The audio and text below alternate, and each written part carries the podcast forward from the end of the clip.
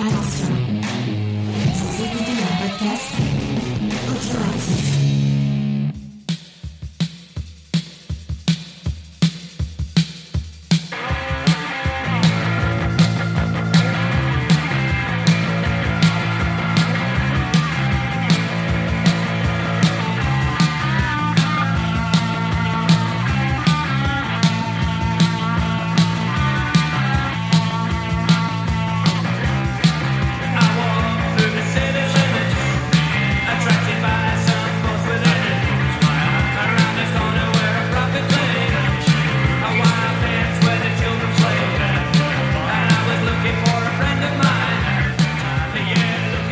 Toutes à tous, c'est un très grand plaisir de vous retrouver dans ce numéro hors série dont le sujet sera le livre Les années New Wave 1978-1983. Avant de commencer, je voulais rapidement parler de ce qui va me pousser vers un livre plutôt qu'un autre. Et pour moi, il y a trois éléments importants qui sont le titre, la couverture et l'auteur. Dans ce cas, le titre nous oriente directement vers un sujet, la musique New Wave. La couverture, quant à elle, vient illustrer le sujet puisqu'il s'agit d'une photo de Joy Division prise par Kevin Cummins, l'un des photographes qui a fixé par ses prises de vue et par son style une grande partie de l'esthétique de ce groupe et par prolongement de cette époque. Enfin, on peut lire l'auteur, qui n'est autre que J.D. Beauvalet, journaliste qui a énormément œuvré pour que les groupes anglais issus de cette mouvance et de ses diverses prolongations trouvent écho sur le continent via ses nombreux articles et interviews au sein des Inrecuptibles, puis des Inrock. JD était de passage à Paris fin octobre, on s'est donc posé quelques minutes pour échanger autour du livre. Tout ou presque est là, bonne écoute à vous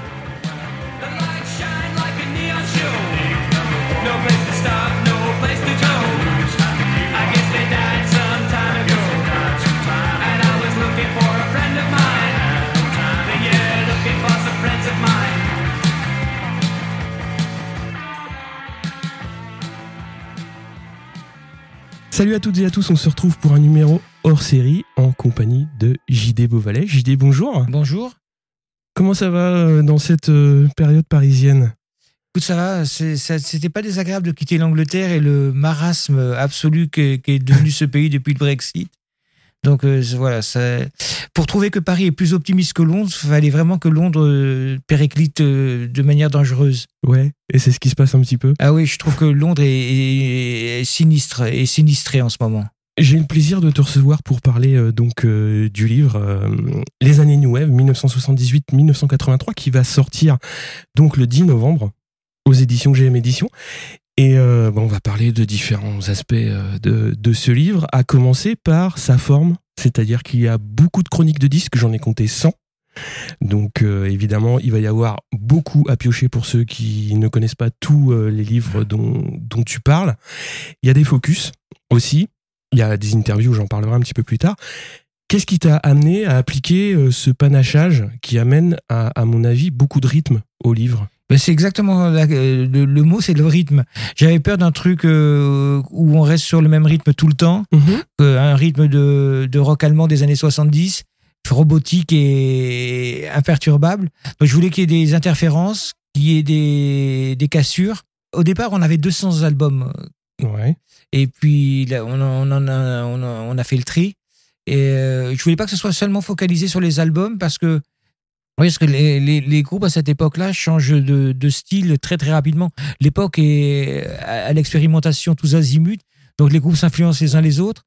Et on passe d'un morceau comme Let's Go to Bed à un album très sombre, euh, un- d'un morceau dansant à des albums très mélancoliques de Cure. Donc c'était, c'était même tu vois sur Joy Division qui en a sorti que deux albums. Il y a lequel des deux choisir Est-ce que est-ce qu'ils sont complètement différents? Mhm. Donc euh, cantonner un groupe à un seul album, c'était un peu réducteur. Donc on, on a fait une sélection de, de 100 disques, mais on a, on a voulu aussi parler des, des, des scènes, parler des faire des focus avec des interviews, etc. Ouais, je, je voulais y venir justement parce qu'il y a un point qui est euh, pour moi fondamental, c'est les épicentres, puisque tu vas situer euh, au fil du livre justement les différents points géographiques qui vont être soit euh, des points de bifurcation ou des au contraire des détonateurs, euh, notamment New York. Et j'ai trouvé que c'était un angle qui était très intéressant pour ça justement. Ouais, et malheureusement, on a été pris un peu de court Euh, je, euh, en relisant le livre, je me rends compte aujourd'hui qu'il aurait fallu euh, mettre plus de scènes. Il aurait fallu euh, mettre Paris, il aurait fallu mettre Mhm. Bruxelles, mettre Glasgow, Ouais. de manière, Los Angeles, San Francisco, tout- parce qu'en en fait, il y a eu les, les mêmes phénomènes dans toutes ces villes. C'était intéressant, c'était de voir comment naît une scène dans une ville. Et, et souvent, on se rend compte que ça part d'un micro-phénomène. Euh, par exemple, la scène de Bristol, Mhm. on se rend compte qu'elle part d'un disquaire qui s'appelle Revolver, où il y a quelques vendeurs qui sont euh, érudits et qui partagent leur savoir avec des jeunes musiciens venus du reggae. Et donc, ils font écouter des trucs punk aux, aux- aux jeunes Rasta. Ils font écouter du, du, du reggae aux, aux jeunes Blanc-Bec, euh, dont Fred- Fluidid Massive Attack. Mhm. Et donc, tout ça se métisse et devient le, le son de, de Bristol. Euh, même chose à Liverpool, hein, un disquaire comme euh, Probe a fait l'éducation, l'évangélisation de, de la ville.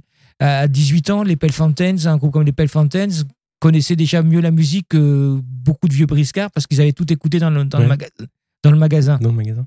Donc, c'est important d'avoir un disquaire, mais aussi d'avoir un fanzine, d'avoir une radio, d'avoir des salles de concert, bien entendu.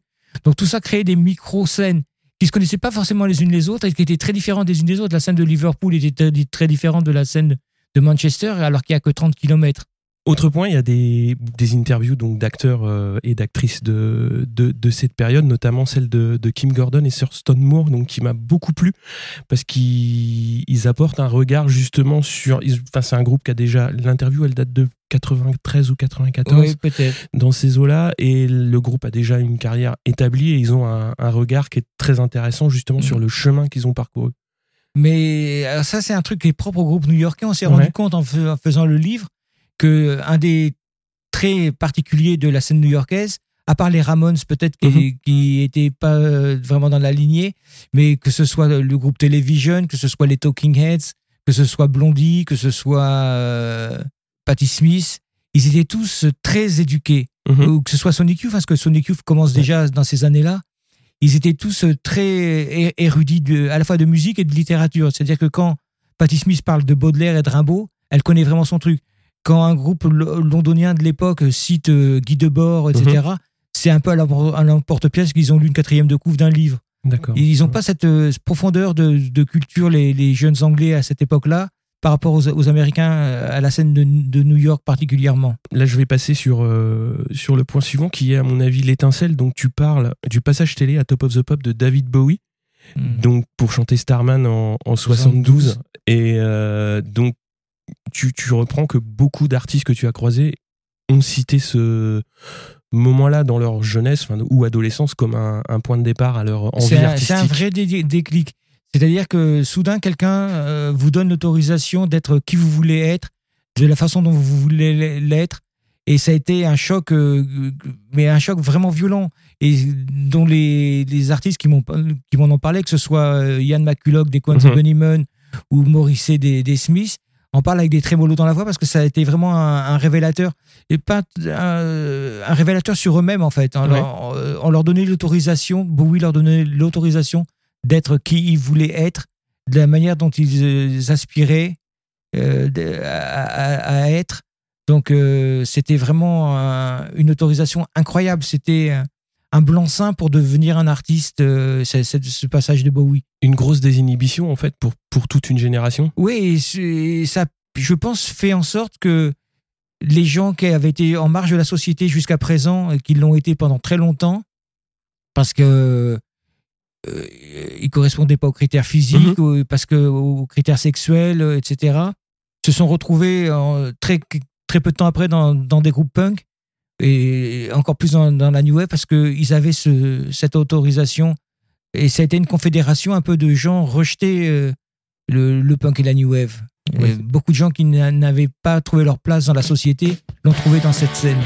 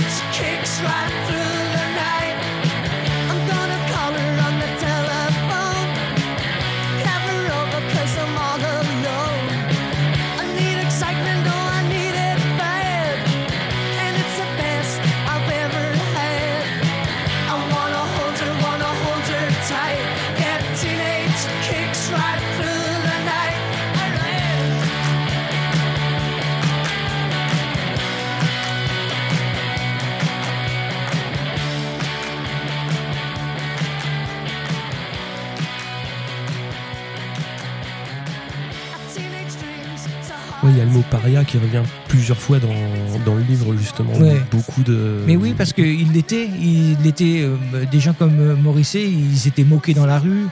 euh, ils n'avaient pas d'amis. Enfin, c'était c'est un peu la, la- la misère. Et c'est le truc euh, qui me sidère la première fois que je vois les Smiths sur scène, c'est qu'ils ont déjà autour d'eux une, une armée de, de gens qui leur ressemblent et qui se sont retrouvés derrière ces- ce groupe en se disant ça sera notre groupe. Et ça, c'est un truc fondamental de se dire euh, ça sera mon groupe, ça sera ma famille et je les suivrai jusqu'au bout. Donc le punk, par contre, va, va complètement renverser le paysage music- musical. Il va mettre le public et les artistes à peu près sur, euh, sur le même plan, avec le même but, les mêmes aspirations.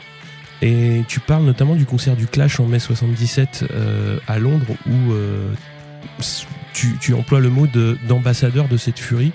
Oui, parce qu'il fallait quelques, il fallait canaliser toute cette énergie et canaliser avec des gens qui, qui étaient semblables. Euh, je pense que à cette époque, euh, il y avait une telle distance entre le, public d'un côté et les, les groupes de l'autre que c'était c'était devenu ingérable. Enfin, on, on allait euh, on allait voir des groupes de rock comme on allait à, à l'opéra. C'était un truc inaccessible avec du matériel incroyable. Euh, donc euh, les punks ont désacralisé complètement cette espèce de de mainmise de, de, de la technique, de, de, de la virtuosité, Mhm. euh, pour en faire quelque chose d'accessible et de, de disponible. Euh, donc c'était un outil formidable.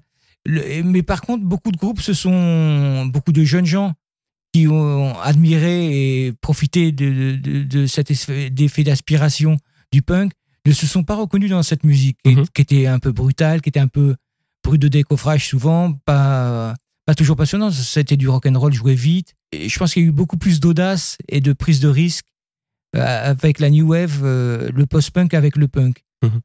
La scène punk, elle a pris un risque énorme, c'était de tout casser, ce qui était déjà fondamental et nécessaire. Mhm. Elle a tout brisé, tout, tout brûlé, tout, tout mis à plat.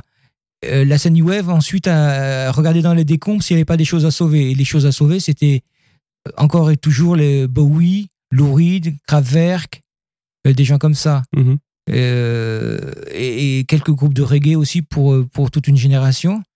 Donc du coup, à partir de, de ces rebuts de, du, punk rock, de, ce qui a été passé à travers les balles, ils ont construit leur, leur nouveau son. Pour moi, Joy Division, c'était un territoire assez connu. C'était l'héritage du Velvet, de Lou Reed, de John Kell, de Kraftwerk, mais euh, poussé, propulsé par le, la, la puissance, la méchanceté, la violence La rage. la rage et l'intensité du punk. Je, je me suis tout de suite reconnu dans Joy Division. C'est le premier groupe de cette génération que j'ai vraiment aimé et adoré parce que Clash, je les ai aimés plus tard finalement, quand ils sont devenus le Clash euh, de Sandinista. Ouais. euh, euh, les premiers albums de Clash, euh, voilà, je trouvais ça courageux mais pas très intéressant musicalement. Mhm. Euh, Tu parles du concert des, des Buzzcocks et des Sex Pistols à, à Manchester où, euh, comme beaucoup d'événements, la ville entière prétend être allée au concert. Oui, oui, il y a quoi remplir le stade, effectivement, avec ceux qui y étaient. Mais il y a des photos. Donc, Ouais. euh, il y a des photos où, où chaque euh, personne vraiment présente est, est- est identifiée. Mhm. Ah, à part d'accord. quelques-uns euh, dont les gens se souviennent pas. Et effectivement, on, euh, on est en 76, les Sex Pistols démarrent. Euh, c'est la première tournée, c'est la première fois qu'ils jouent en dehors de Londres. Et euh, il y a dans le public les, ceux qui allaient devenir Joy Division, ceux qui allaient devenir les Smiths. Ça a été un, un choc visuel et sonique euh, terrible parce que ça donnait, là aussi, ça donnait, comme Bowie euh, à Top of the Pop, ça donnait l'autorisation de faire de la musique quand on était incompétent.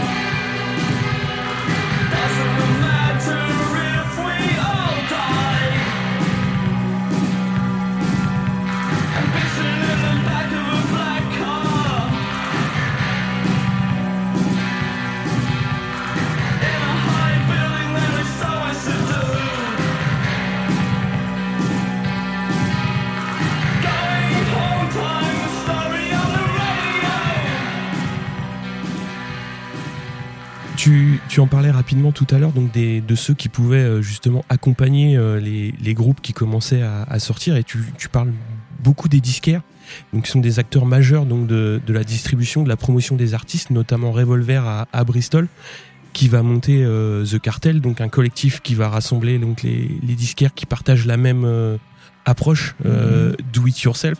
Est-ce que ça a permis, par exemple, à des groupes qui étaient, comme tu le disais aussi tout à l'heure, éloignés géographiquement? Par exemple, Cure était assez éloigné de, Manchester et, Liverpool, de, se faire connaître un, petit peu plus largement que leur, leur, on leur euh, secteur géographique Alors Cure, c'est c'est un, c'est un truc un peu à part parce qu'ils signent d'entrée de jeu sur une major. Ah oui. Donc en fait, euh, ils ont tout de suite la grosse machine derrière eux. Et il n'y a jamais de, de- Quand on dit que Ro- Robert Smith vient de Crowley, je pense qu'ils ont jamais dû jouer, même à l'époque, à Crowley. D'accord. C'est un bled sinistre à côté de pas très loin de Brighton. C'est pas un groupe qui appartient à une scène, à une ville, etc. Parce qu'ils étaient signés sur une majeure, donc ils ont été dans la globalité d'entrée de jeu. Ensuite, euh, le cartel, c'était une belle utopie que les, les, les disquaires allaient se fédérer, euh, les disquaires indépendants allaient se fédérer, sauf qu'ils se sont tirés dans les pattes, ils se sont, ils se sont pas vraiment aidés les uns les autres. Rough Trade à Londres méprisait euh, les, les- ceux du Nord, ceux du Nord euh, ne faisaient pas confiance à ceux du Sud. Enfin, ça, ça a été finalement une, Une querelle de clocher euh, un truc, et, euh, effectivement, c'était un peu la guerre des boutons. D'accord. Et euh, justement, donc, tu parlais de, de parler de, de faire table rase et de reconstruire. Donc cette reconstruction, tu la, tu l'évoques euh, sur euh, sur justement des groupes qui ne se retrouvent pas dans dans tant de violence, donc comme comme Joy Division. Et comment est-ce que ces groupes-là, ils vont d'une part se former et réussir à avoir accès d'une part à des instruments, Hmm. mais aussi à euh, des studios d'enregistrement et aux salles? Et ça, c'est intéressant parce que effectivement, euh, il fallait se professionnaliser très vite. Euh, Mhm. Il n'y avait pas de home studio, ça n'existait pas. euh, il fallait du matériel, il fallait. Donc en fait, euh, la plupart de ces groupes ont commencé par maqueter tout simplement par des, pour des éditeurs, euh, des gros éditeurs ou des grosses maisons de disques, qui à l'époque avaient des studios euh, qui leur appartenaient et où ils faisaient toute la journée faire des maquettes à des jeunes artistes. D'accord. Et euh, Joy Division a commencé comme ça avec, euh, je crois, des, des maquettes chez, chez BMG ou RCA, je sais plus sur quel label, parce que ça coûtait tout coûtait très très, très Mhm. cher. Mais C'est pour ça qu'il y a souvent peu de photos de ces groupes-là. C'est que faire une photo à l'époque, pas comme euh, un clic-clic sur un sur un téléphone. Il fallait avoir un appareil photo, fallait acheter du film, fallait le faire développer, le faire tirer, etc. C'est- Ça coûtait très très cher. Donc il y a beaucoup de groupes dont il y a très peu de photos malheureusement Mhm. à cause de ça. Et justement, la, la question donc, qui, qui vient, qui vient euh, assez, assez logiquement après, c'est comment on sort du lot? Parce qu'il y a Oui. une production quand même assez. Tu en parles bien, et on voit avec les 100 disques euh, dont tu, dont tu parles, il y a une production qui est très, qui est très large. Oui, et surtout qu'on est parti d'une liste, je te disais, de, de Mm. plus de 200 titres. Euh, comment on sort du lot? Ben, Avec un bon management, avec une bonne promotion. Euh, encore, c'est le, béaba du, du truc, euh, des tournées, des concerts. Je pense qu'à l'époque, le live était vraiment fondamental. C'est ce qui faisait que la différence. euh, un groupe comme, euh, comme The Cure était euh, assez impressionnant sur scène. Joy Division, bien Ouais. sûr. Euh, les Smiths, un peu plus tard, étaient un excellent groupe de scène. Euh, les groupes qui regardaient leur Godas, etc., c'était pas encore à la mode et ça ils ont eu moins, moins de chance que les autres. Mais il y a aussi un truc qu'il faut pas négliger, c'est le rôle des producteurs Mhm. parce que beaucoup de ces jeunes artistes ne connaissaient pas le studio et des fois ils se retrouvaient en studio avec des gens qui avaient gardé des vieilles habitudes des années 70, qui mettaient la voix très en avant, etc. Ça les a complètement cassés. Ils n'avaient pas le, le vocabulaire technique et la connaissance du, du- de l'outil pour, euh, pour donner leur propre opinion. Ils savaient confusément ce qu'ils voulaient, mais ils savaient Mhm. pas l'exprimer. Tandis que quand tu tombais sur un producteur comme euh, euh, Martin Annette, qui a produit la plupart des disques chez Factory Mhm. au, au début, euh, ou Steve Lillywhite qui a produit ensuite U2, Mhm. etc., euh, ou Martin Russian qui produisait Human League. Il y avait quelques producteurs comme ça qui, ont compris le, le son et le sens dans lequel allait la musique. Mhm. Et il y a des groupes par contre qui, qui, qui se sont produits eux-mêmes et ça n'a pas toujours très très bien vieilli. Ouais, tu, tu parles aussi des, des groupes qui n'ont pas toujours eu la chance justement de, de tomber dans, au bon la- dans le bon label au bon moment. C'est-à-dire euh, des labels qui étaient bons pour faire euh, des singles, mais peut-être pas bons pour encadrer un, un album. Oui, puis il y a l'erreur aussi de, que Clash a, a dénoncé Ouais. très très vite. De, ne se- Clash a vraiment milité pour que les jeunes groupes ne signent pas. Ils en ont même fait une chanson hein, Mhm. expliquant le, le pouvoir et la gloire des, des jeunes labels indépendants. Euh, eux, ils se, sont- ils se sont pris au piège, ils se sont fait prendre au piège. Ils ont signé un deal auquel ils, ils avaient rien compris et ça, ça, ça les a tués. Vraiment, c'est c'est un cas d'école, Clash, hein, d'un groupe tué par son label parce que incompréhension totale, euh, refus de leur laisser la liberté alors que c'était ce qui faisait leur force. Par exemple, un groupe dont je parle euh, qui s'appelait Modern Ion, Oui, j'en avais parlé. Ouais. Ouais. euh, voilà que tout le monde a oublié, avait signé sur une majeure qui a changé de politique très très vite. Et donc du coup, le- le- l'album a été fusillé et je crois qu'il est même pas sur euh, Spotify. Non. Justement, je l'ai trouvé moi uniquement sur, euh, sur YouTube parce que tu en parles, euh, bah, tu- en parles comme un, un grand album de cette époque où justement Joy Division et Cure vont monopoliser l'attention et bah, il y a beaucoup de groupes qui passent bah, sous les radars.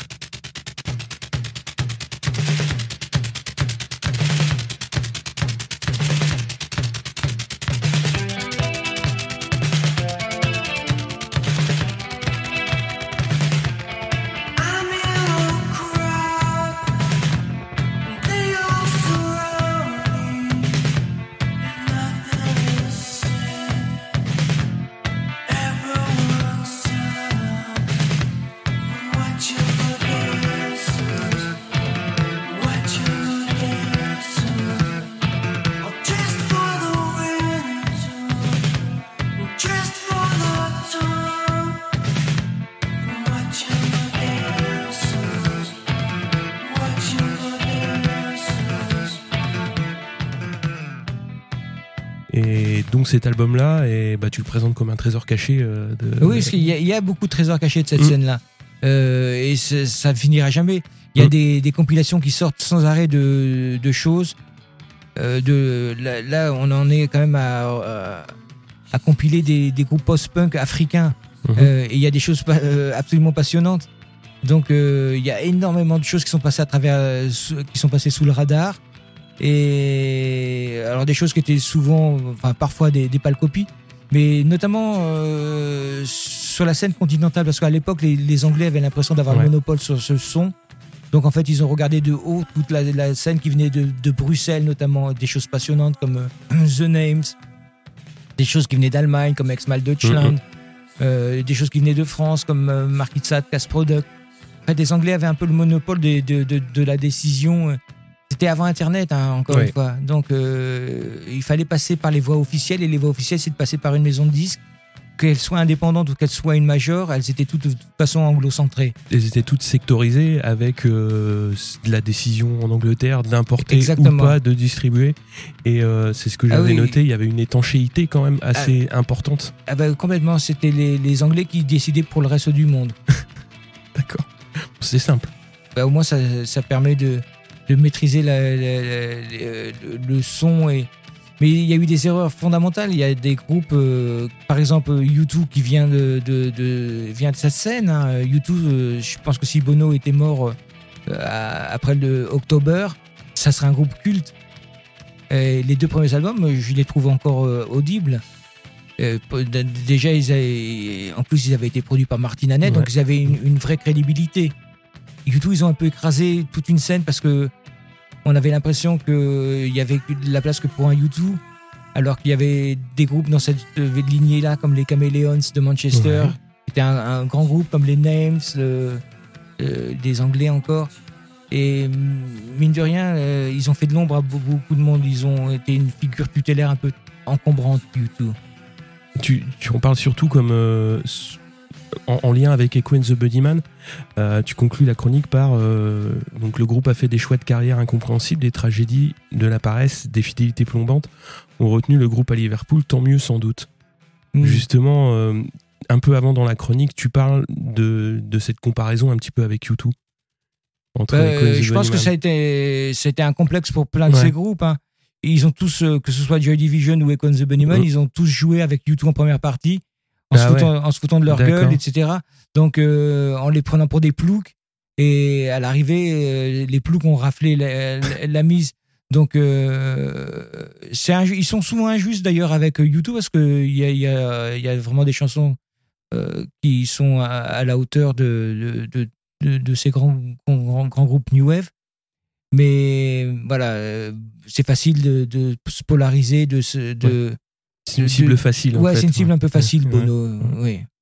Mais je voulais parler aussi du volet social parce qu'il est Mm. beaucoup porté par euh, par les Clash et aussi par les Specials, donc ils vont apporter euh, à leur concert une tournure euh, politique et- contestataire face aux institutions, notamment donc Margaret Thatcher qui va être première ministre du Royaume-Uni de 79 à 90.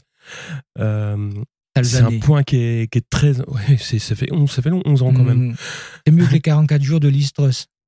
Ouais, le, le volet social est aussi très important dans, dans Alors le livre. oui et non parce que Ouais. euh, il y, a, il y a ceux qui effectivement prennent euh, la réalité entre quatre yeux et décident de lui péter la tête. Ouais. Euh, avec Thatcher qui est une cible, alors là pour le coup très visible, très facile, Ah oui.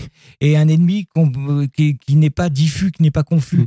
On sait exactement qui est l'ennemi avec Margaret Thatcher et, Elle est sans complexe. Hein. et sans complexe. Elle, elle s'attaque frontalement à la jeunesse, au bien-être de la jeunesse, euh, au nord la d'Angleterre, à la culture. Donc euh, c'est une attaque frontale. Donc euh, du coup c'est de la légitime défense Mhm. quand tu as des groupes qui font des disques co- contre elle, qui se, se construisent contre sa politique. Mais à côté de ça, donc il y a, il y a tous ces groupes vraiment très réalistes, voire hyper réalistes. Et à côté de ça, il y en a qui décident de, de s'évader parce que ce monde ne leur plaît pas. euh, Ils n'ont pas envie de se ils n'ont pas les, les- les outils pour contester contre Thatcher. Donc ils partent dans des utopies complètes. Mhm. Ils s'habillent comme des comme des milliardaires. Ils, ils font semblant de- d'habiter sur des yachts. C'est Duran Duran, c'est Spando Ballet, c'est Ultravox, c'est c'est Culture Club, c'est toute cette scène qui appartient à la New Wave, mais qui est complètement extravagante et Mhm. qui, qui, elle, euh, fuit le quotidien, fuit la réalité et fuit le- l'Angleterre de, de- de la fin des années 70, du début des années 80. S'invente un petit monde à part et vit dans sa tête. C'est un truc qui, qui reste assez, assez vivace finalement. Les, les groupes qui, qui refusent la, la réalité. Par exemple, je pense que que quelqu'un comme Lana Del Rey vit dans Mhm. un monde parallèle. et, et tant mieux parce que je pense que le, le vrai monde n'a- lui serait insupportable. Ouais. Mais c'est un petit peu, euh, c'est intéressant que tu, tu parles de, de cette mouvance parce que c'est un petit peu l'impression que j'ai eue à la lecture du livre, donc justement où le punk va canaliser un petit peu, va servir de, de point d'ancrage à, à toute la génération, on va dire. Et après, quelques années après, ça va partir en entonnoir avec des groupes qui vont, euh, comme, comme on disait, avoir un discours plus social et d'autres plus superficiels, d'autres qui vont rester dans l'anonymat, là où d'autres vont réussir à sortir du lot, à avoir des succès. Enfin, on va parler de, on peut parler rapidement de Dépêche Mode qui est, Mm. qui est toujours là et, et qui euh, assez tôt a eu beaucoup de succès, quoi. Hmm. C'est- Il y, a une vraie- large, quoi. il y a une vraie cassure euh, à une époque avec tous ces groupes qui ont du succès et ce que ça entraîne comme, euh, comme, Compromis. comme euh, euh, com- pas tant que compromis que comme confusion sur les, Mhm. les autres.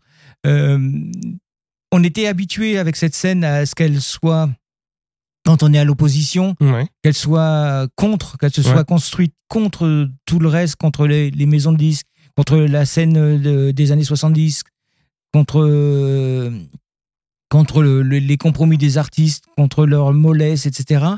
Et d'un seul coup, cette opposition est devenue la majorité. L'underground est devenu le mainstream. Et ils n'ont pas su quoi en faire. Euh, C'est un cette bascule-là qui a été Ben oui. difficile à gérer. et c'est- la même année, tu as le triomphe de U2, le triomphe de Dépêche Mode. Tu as euh, euh, Cure qui commence à jouer dans des salles gigantesques. Tu as New Order qui sort Blue Monday, Mm. le 45 tours le plus vendu de l'histoire de, de la musique anglaise, enfin le ma- maxi 45 tours le plus vendu de l'histoire de la musique anglaise. Donc tous ces groupes euh, qui, qui n'avaient pas été habitués à être populaires deviennent populaires. Donc what next? Et ça crée des jalousies, ça crée des tensions. Il y en a qui se, qui essayent de se, de, de se prêter au jeu. Un groupe comme Tok Tok démarre Mm. dans ces années-là et essaye de jouer le jeu euh, de- du succès. Ils se disent euh, bah, pourquoi, pourquoi pas nous? Parce que c'est l'appât du gain, l'avidité fait que des, des jeunes groupes euh, se, se, se sentent euh, capables de- de, Légitime. ouais, Et- légitimes. ouais, ouais. Et puis les maisons disques commencent à se rendre compte qu'il y a peut-être de l'argent à gagner, donc Mm tout le monde va dans ce sens-là. Donc euh, la scène explose un petit peu euh, en 83 à cause de ça.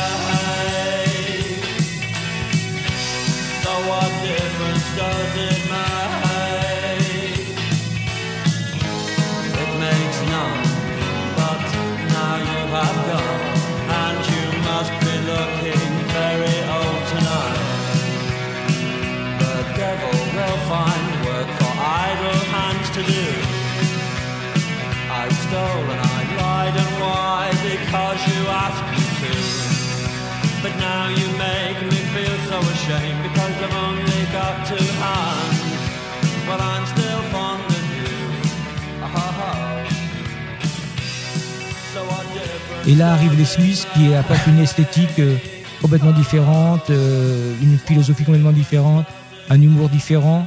Et là où la scène était très noire, très sombre, euh, les Smiths finalement arrivent avec un côté très extravagant, très coloré et assez drôle pour qui savait entendre de l'humour anglais.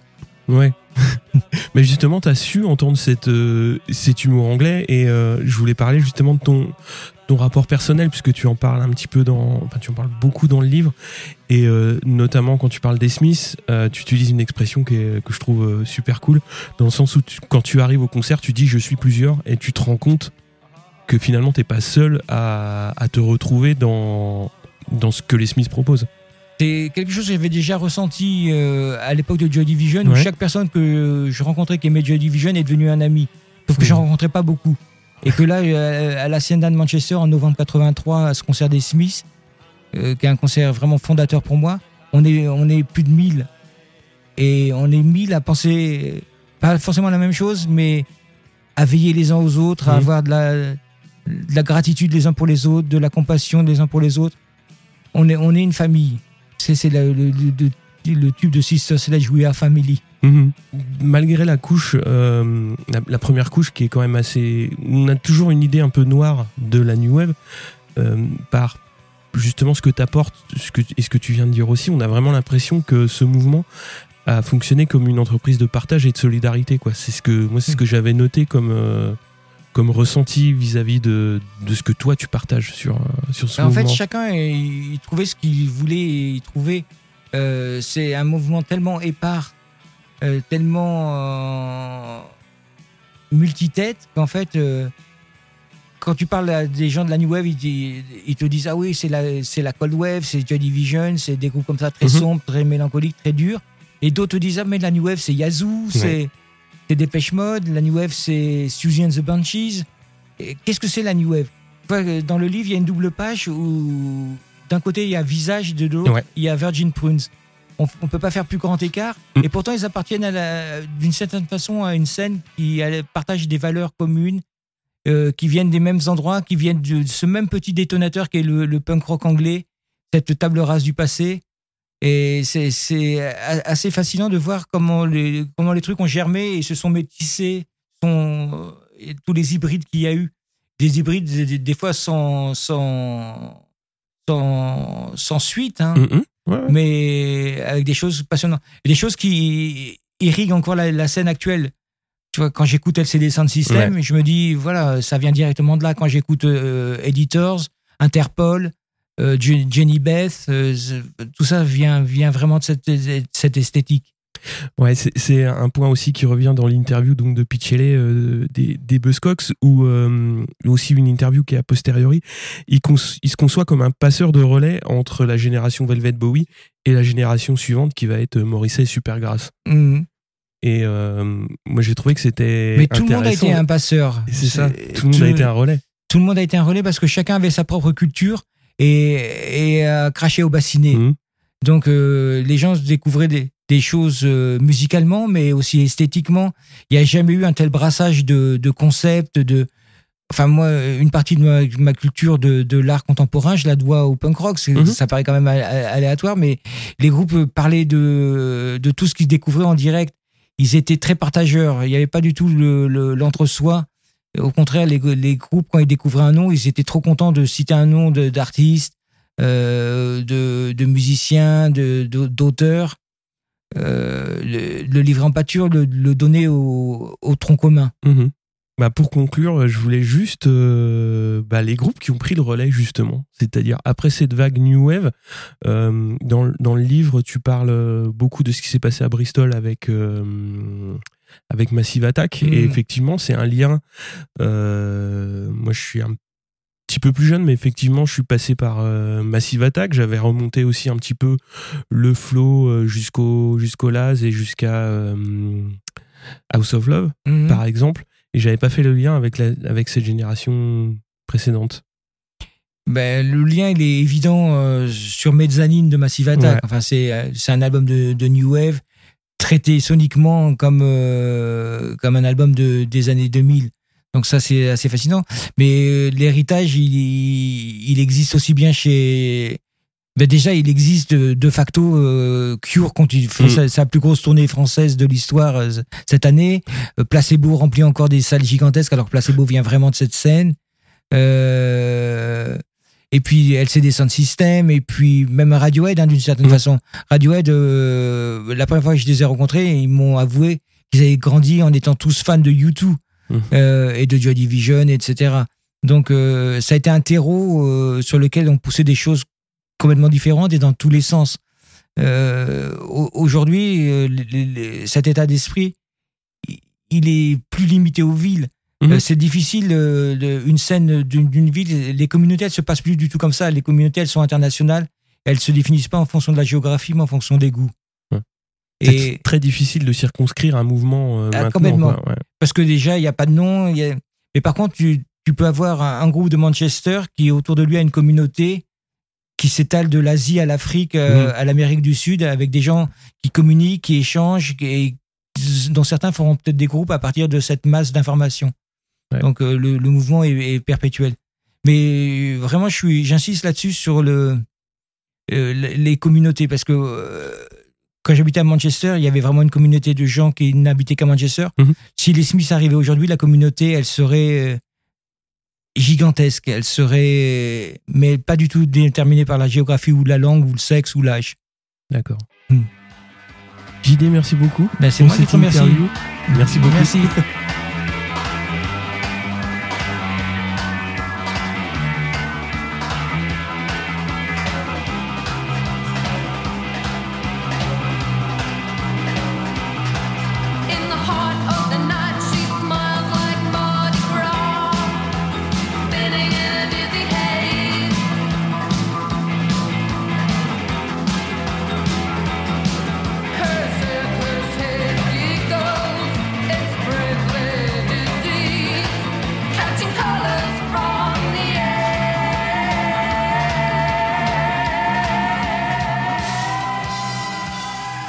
J'espère que cet entretien vous a plu. Nous n'avons pas pu, bien sûr, évoquer tous les sujets abordés dans le livre, puisqu'il est quand même assez dense, mais je pense que nous avons balayé assez large. Et si vous aimez cette période, ou que vous souhaitez parfaire votre connaissance sur la scène britannique de cette époque, foncez chez votre libraire, vous trouverez énormément d'infos, et le plus important, beaucoup de ces infos permettent de comprendre les obstacles rencontrés par les formations, que ce soit la distribution, bien plus sectorisée géographiquement que maintenant, ou même euh, dans les années 90, les difficultés à défendre sur scène un disque ou bien d'autres euh, choses qui vont euh, entraver la, la marche des groupes. Bref, tout le contexte apporté par JD qui a vécu sur place une bonne partie de cette période. Un immense merci à lui pour le temps qu'il m'a consacré pour cet ouvrage que je vous conseille, ainsi que Passeur, son autobiographie, publié l'an dernier chez Braquage et qui est ressorti en poche durant ces derniers mois. Les années New Wave 1978-1983 est disponible dans toutes les bonnes librairies, médiathèques et autres depuis le 10 novembre et est édité par GM Éditions.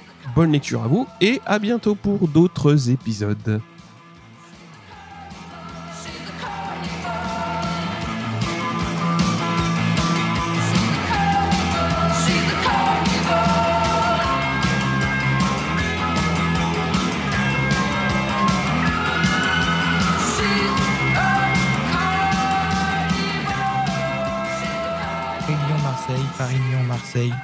Paris, Lyon, Marseille.